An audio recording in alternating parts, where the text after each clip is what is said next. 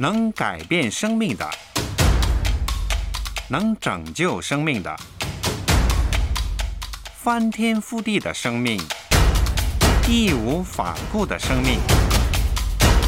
每天用声音讲出生命的故事，源源不绝。So Podcast，华人华语故事的声音。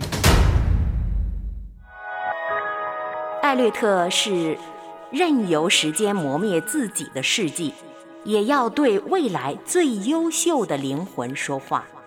他的诗是对着荒漠的后裔在进行说话，而那荒漠的后裔。是一代又一代在不断上演着的孤独守望的心灵。阅读开阔视野，豁达心胸。阅读寻到来处，明白归途。在阅读中看见不一样的世界，遇到更美好的自己。林可辉，阅读世界。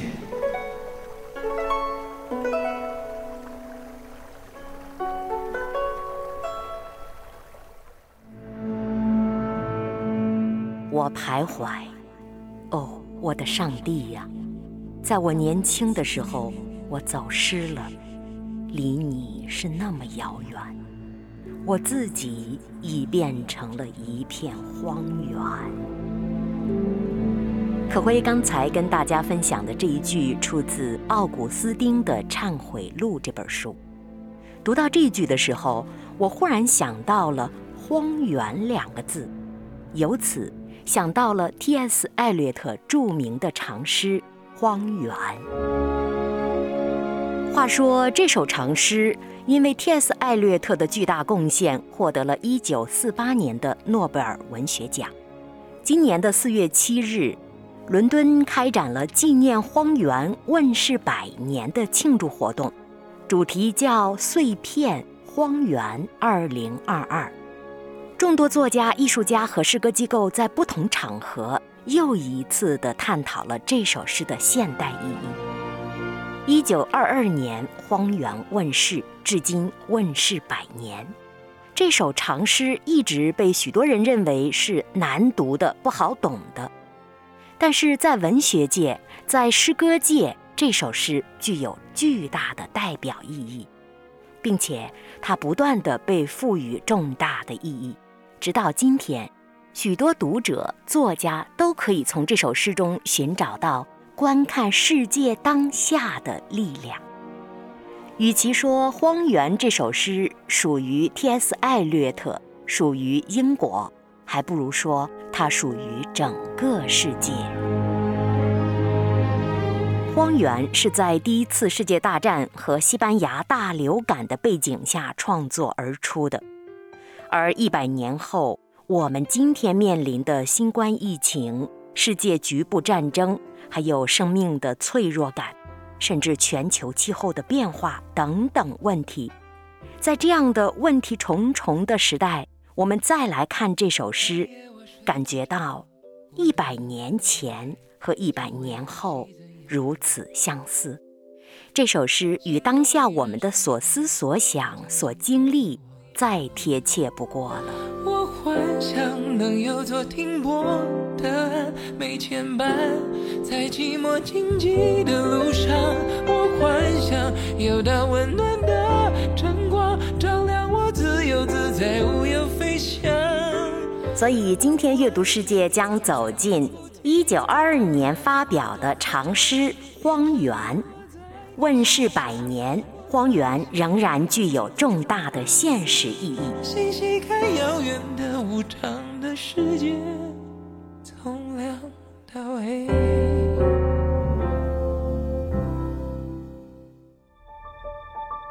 先来看看作者吧，T.S. 艾略特，他的原名叫托马斯·斯特恩斯·艾略特，简称 T.S. 艾略特，往下可会会简称他艾略特。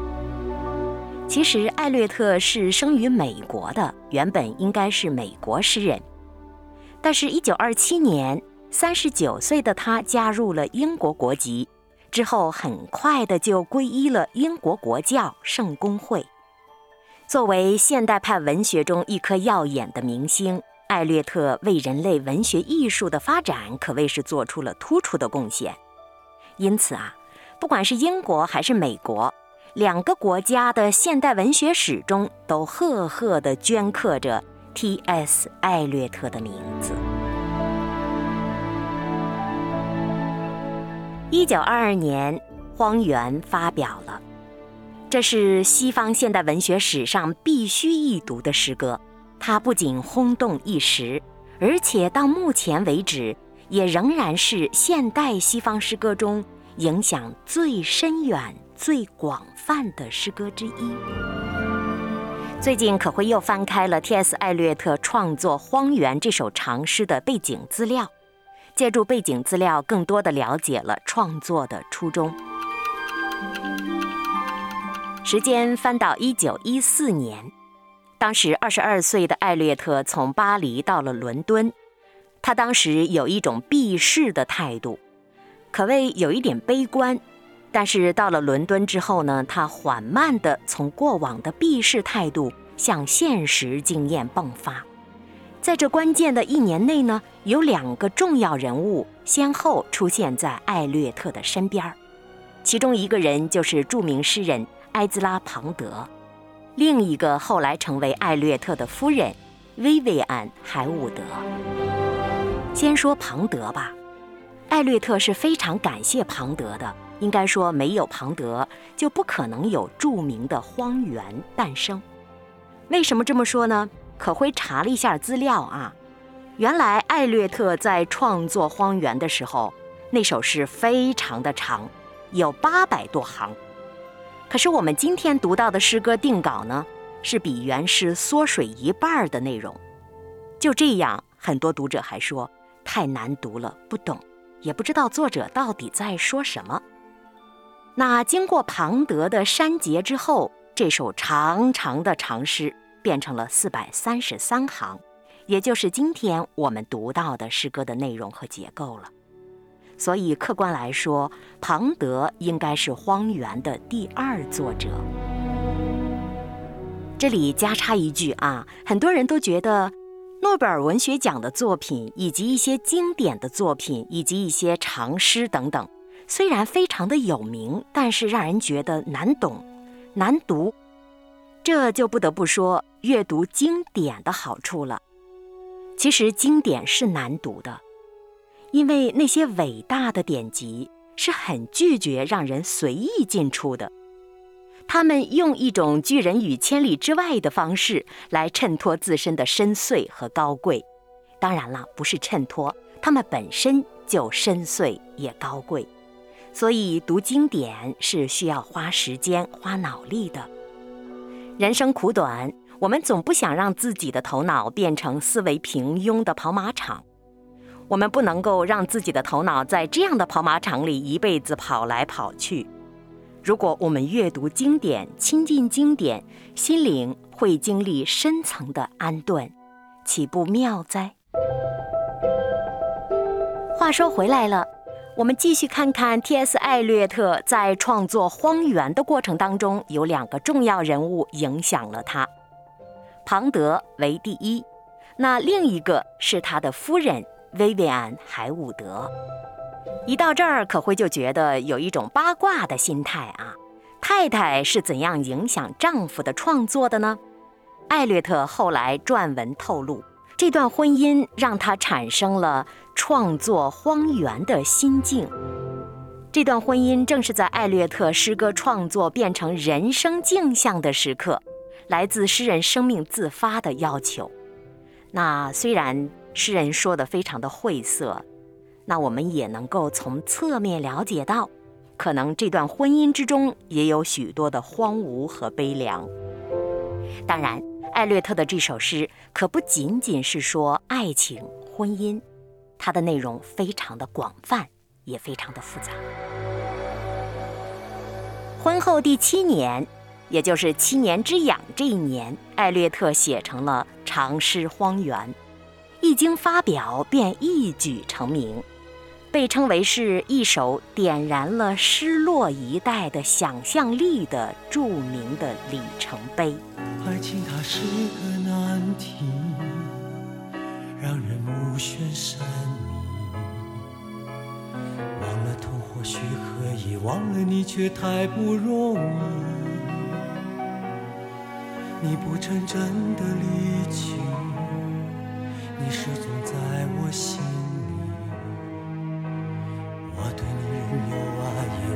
自己无能为力。时光匆匆，二零二二年的四月七日，著名长诗、诺贝尔文学奖获得者 T.S. 艾略特的代表作《荒原》问世百年。那今天可辉在阅读世界将跟大家一起分享《荒原》这首长诗。为何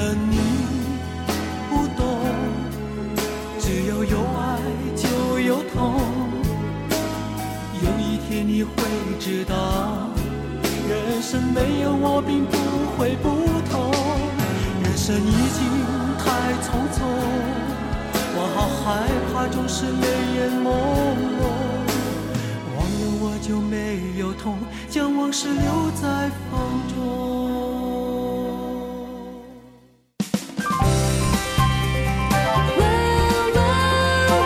So Podcast，华人华语故事的声音。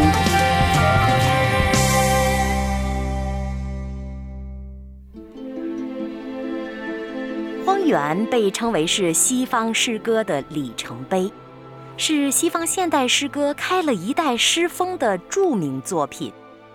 林德尔·戈登在撰写 T.S. 艾略特传《不完美的一生》这本书时称，艾略特是任由时间磨灭自己的事迹，也要对未来最优秀的灵魂说话。他的诗是对着荒漠的后裔在进行说话，而那荒漠的后裔。是一代又一代在不断上演着的孤独守望的心灵。所以这首长诗，它不仅仅属于英国、美国、欧洲，它是属于全世界，属于所有心灵的。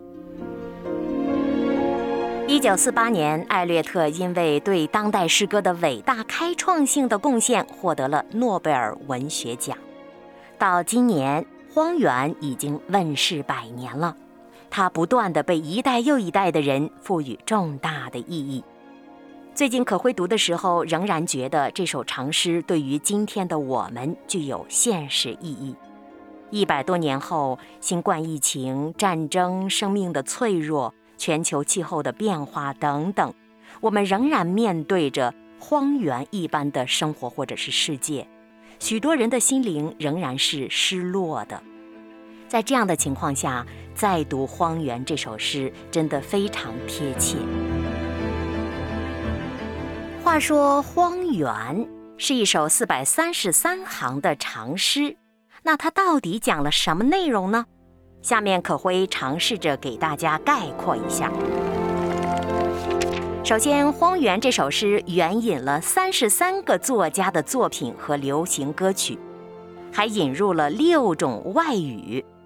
其中是以魏士登女士有关圣杯的传说和弗莱泽的金枝等人类学的研究成果为线索的。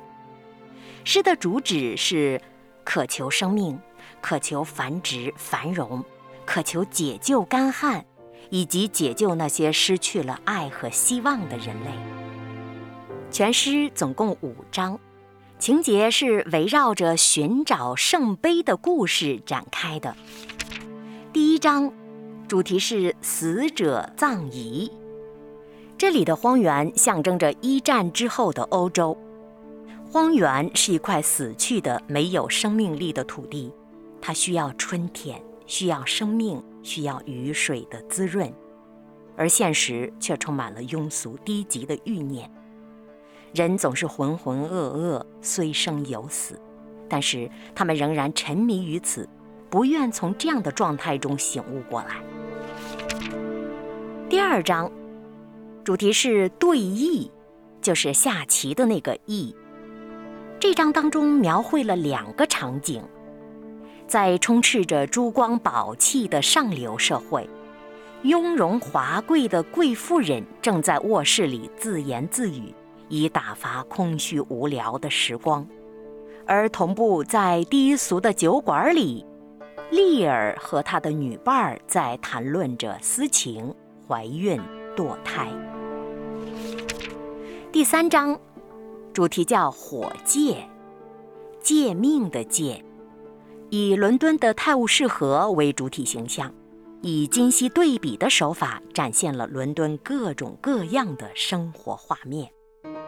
作者像一个导演一样，或者说像一个优秀的摄像师一样，他用特写镜头突出了一个女打字员，还有一个满脸疙瘩的青年，他们之间有欲无情的关系。诗人用火这样的形象。来作为一个象征的符号，火是情欲之火，也是当时伦敦生活的主题。接下来，诗人又引用了释迦牟尼的火戒和圣奥古斯丁的忏悔录，希望通过七情六欲之火，将人生炼得纯净。来到第四章，主题：水里的死亡。这张以腓尼基人弗莱巴斯为情欲之火燃烧，淹死在水里的故事，暗示着人一定要自我克制，否则一切都将付诸东流。那第五章来到最后了，主题叫雷霆的话，用三个客观对应物来描绘荒原。耶稣去埃摩斯途中。寻找圣杯的武士走向危险的地带，东欧在示威。荒原上只有岩石，没有水，探索艰巨而痛苦。这刚才是第二幕。第三个是雷霆，它代表的是上帝在警戒人，要学会给予同情、克制。到此，整篇长诗结束了。整整五章四百三十三行，诗人借助暗示，让现代人明白，唯有恪守真正的正义，或者说恪守真正的道义，才能够获得新生。当然，作为有宗教背景的 T.S. 艾略特来说，他还有另外一重的意义。他想警戒现代人，或者是阅读到的人，能够通过皈依天主。来明白新生的意义。望穹苍那片最闪耀的星河，我究竟是哪一个？当命运把前路折叠成荒漠，我又何处去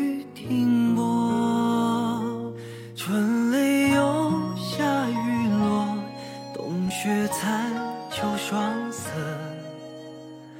为我在江中独坐。或坦途，或坎坷，风浪漩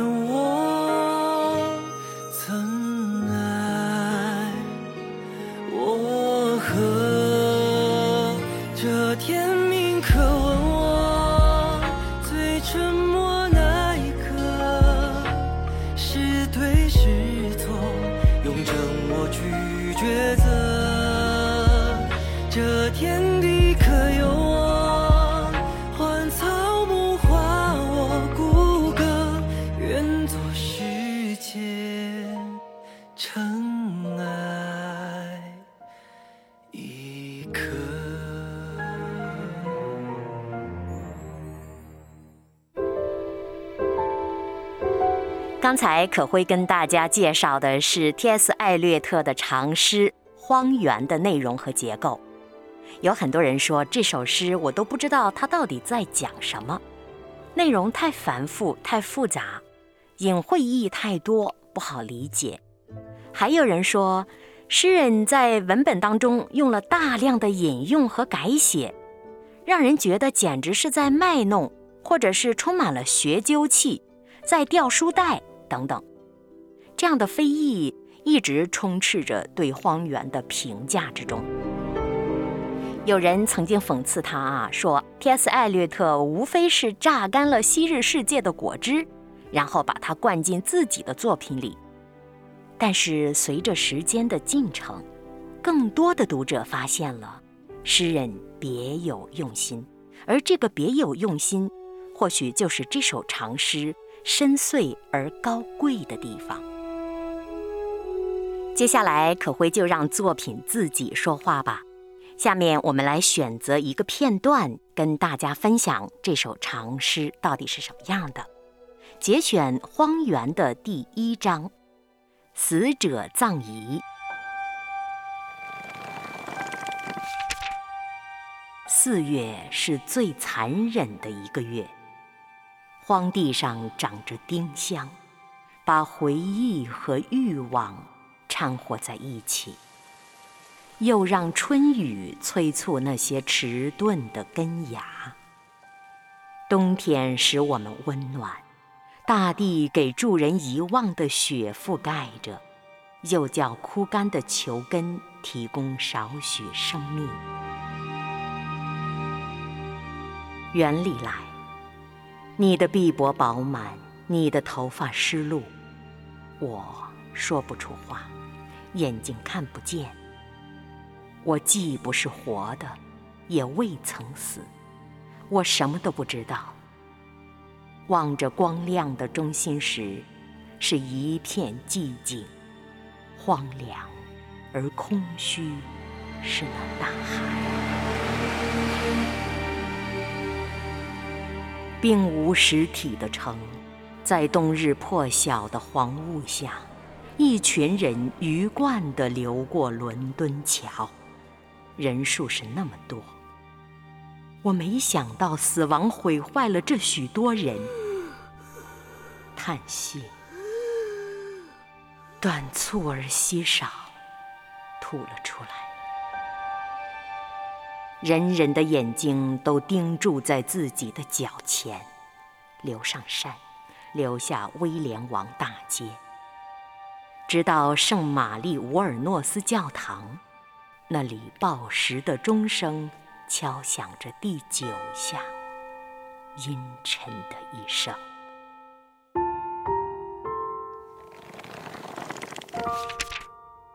刚刚可会跟大家分享的是 T.S. 艾略特获得诺贝尔文学奖的代表作长诗《荒原》的片段，截取自第一章当中的几段文字。有没有感觉到其中的荒凉？和虚无感呢？有没有感觉到作者在探讨人的匆匆碌碌和生命的不可留住呢？有没有感觉到死亡岌岌可危的步伐呢？通读长诗的时候，许多人觉得太难懂。后来，墨西哥著名诗人帕斯在一次访谈中这样说，这让可辉对荒原复杂的内容另有看见。帕斯说，荒原被说成是一幅拼贴画。但是我倒认为它是拆卸零件儿的一个汇总，一台通过一部分与另外一部分之间，以及各个部分与读者之间的旋转与摩擦，而发射诗歌含义的奇妙的语言机器。帕斯更坦率地说：“我喜欢荒原胜过我自己的诗《太阳石》。”可辉在读长诗《荒原》的时候，觉得确实比较费脑。但是当我们通读之后，会觉得他的叙述绝不是传统的，是像电影镜头的切换一样的。关键要看读者能不能投入进去，跟着作者步步展开心中的觉悟。那些表面凑合起来的材料，其实都是一种种作者要给予我们的启示感。读完长诗，你会感觉到这首诗的总的主题不是硬强加给你的，而是从诗句当中缓慢的、逐渐的产生出来的。Sold Podcast，华人华语故事的声音。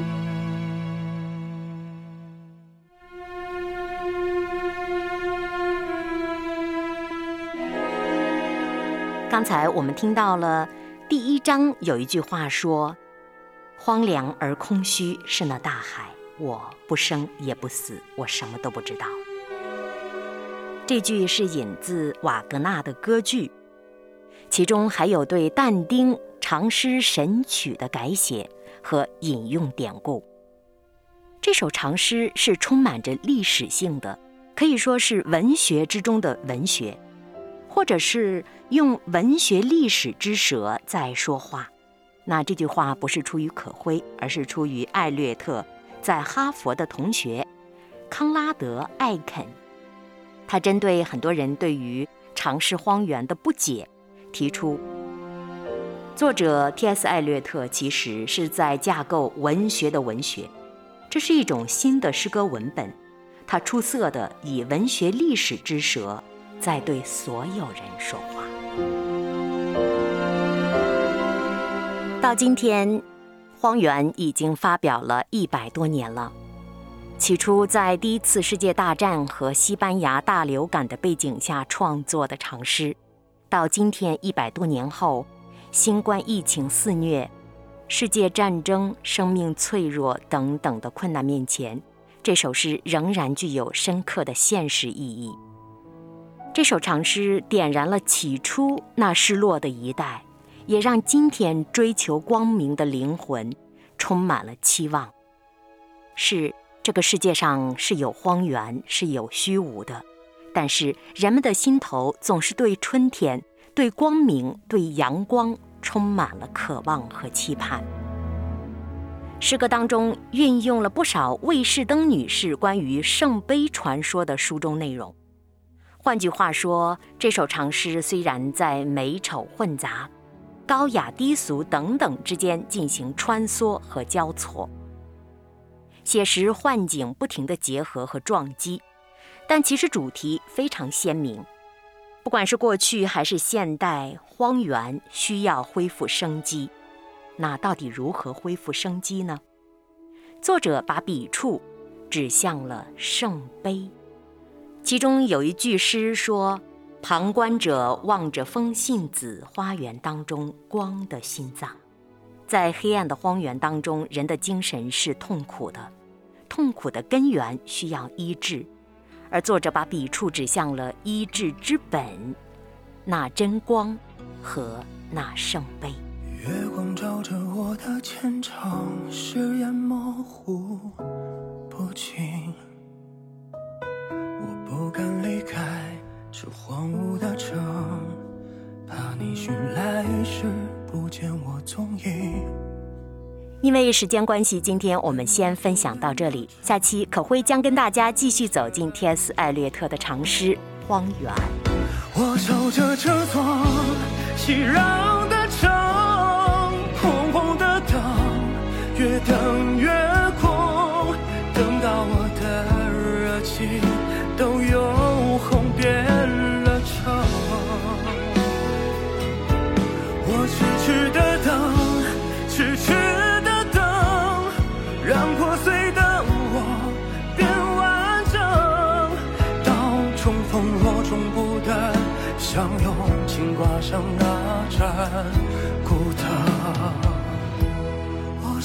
这座熙攘的城，空空的等，越等越空。等到我的热情都用红变了成，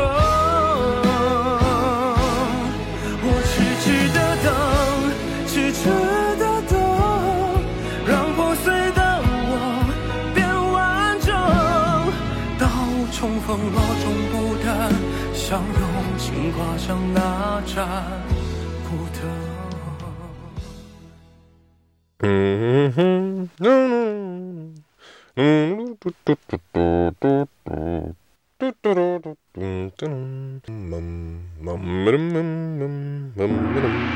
Supercast，华人华语故事的声音。